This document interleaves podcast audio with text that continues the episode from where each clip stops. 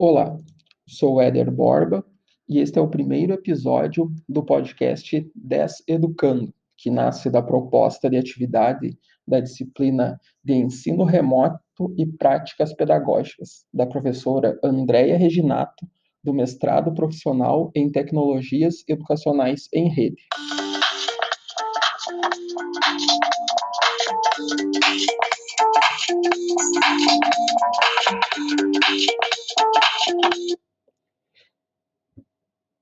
Neste episódio, vamos falar sobre ensino remoto emergencial, trazendo algumas possibilidades de ferramentas que podem ser utilizadas com adequações para cada, cada cenário. Para facilitar a compreensão do tema, o professor João Batista, do Departamento de Educação da Universidade Federal do Maranhão, nos traz o conceito de ensino remoto. Então, o ensino remoto emergencial é uma mudança temporária, não vai ser para sempre.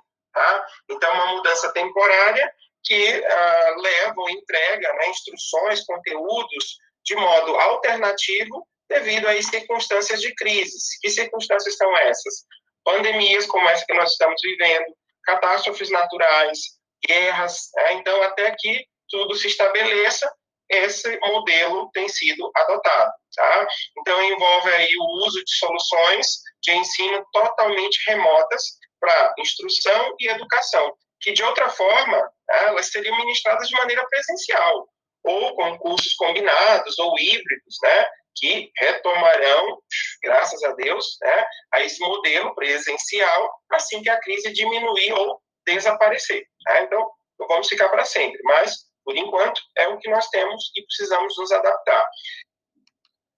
Muito obrigado, professor. Tua fala foi muito esclarecedora, nos ajuda a entender melhor sobre ensino remoto emergencial. Sabemos que os desafios são enormes e para facilitar um pouco, vamos ouvir o André Turquelo, que é egresso do mestrado profissional em tecnologias educacionais em rede é entusiasta do uso de tecnologias uh, da informação e comunicação na educação e vem trabalhando incansavelmente nos últimos anos na formação de professores para essa temática. Seja bem-vindo, André. Olá, pessoal. Meu nome é André Turquelo e eu venho aqui trazer algumas ferramentas digitais é, que eu uso e que eu acredito que possam ajudar nesse trabalho de ensino remoto. É, gostaria de começar falando algumas ferramentas da Google for Education. É, se a gente for falar principalmente do, do Google Drive, né, que é onde a gente pode salvar nossos arquivos e nossas pastas. E, e mais importante que isso é compartilhar, né, com, tanto com nossos alunos quanto com nossos colegas para trabalhar de uma forma colaborativa. É, e aí dentro do Google Drive tem algumas ferramentas importantes, como o Google Docs, né, que é uma analogia ao, ao Word, e que eu posso trabalhar com um colega ao mesmo tempo. É, e aí tem o Google Planilhas, tem o Google Apresentações, que tem sido bastante usado dentro dessa linha de, de, de ensino remoto, porque é, seria uma analogia ao, ao, nosso PowerPoint, né? Além disso, eu também cito o próprio Gmail, né? A importância do, do remoto da gente se comunicar bem através do, dos e-mails, então é importante o Gmail também.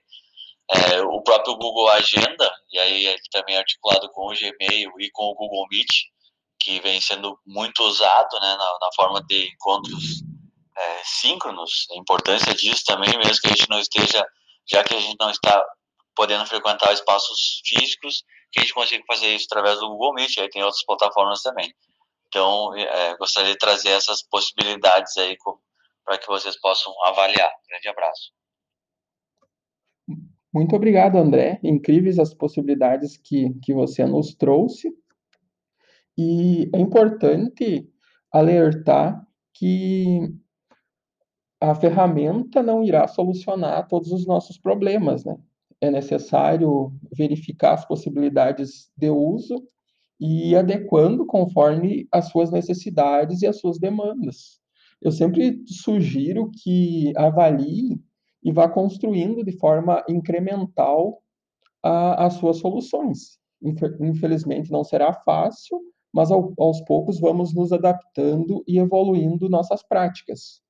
Para finalizar, eu vou deixar uma, uma questão para a sua reflexão, que é como podemos colaborar de forma efetiva uh, com o futuro da educação. Então, um forte abraço e até o próximo episódio.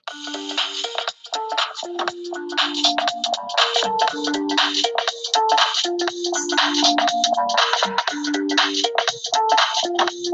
ッ!